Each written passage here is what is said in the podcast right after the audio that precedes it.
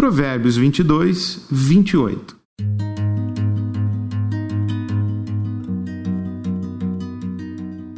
Não mude de lugar os antigos marcadores de divisa estabelecidos pelas gerações anteriores. Honrar as tradições e honrar as palavras dos nossos antepassados são os dois possíveis significados desse conselho da sabedoria. Não remover as marcações das divisas pode significar honrar os acordos, os contratos e as negociações feitas pelos nossos antepassados, pelos nossos pais.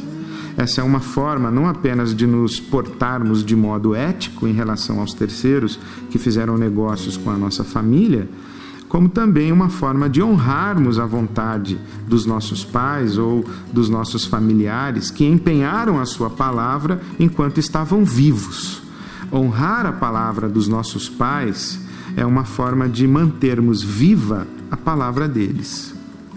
Não remover as marcações das divisas pode significar também manter vivas as tradições dos nossos antepassados, respeitar os limites que os nossos pais nos legaram como valores e como orientações para uma vida digna.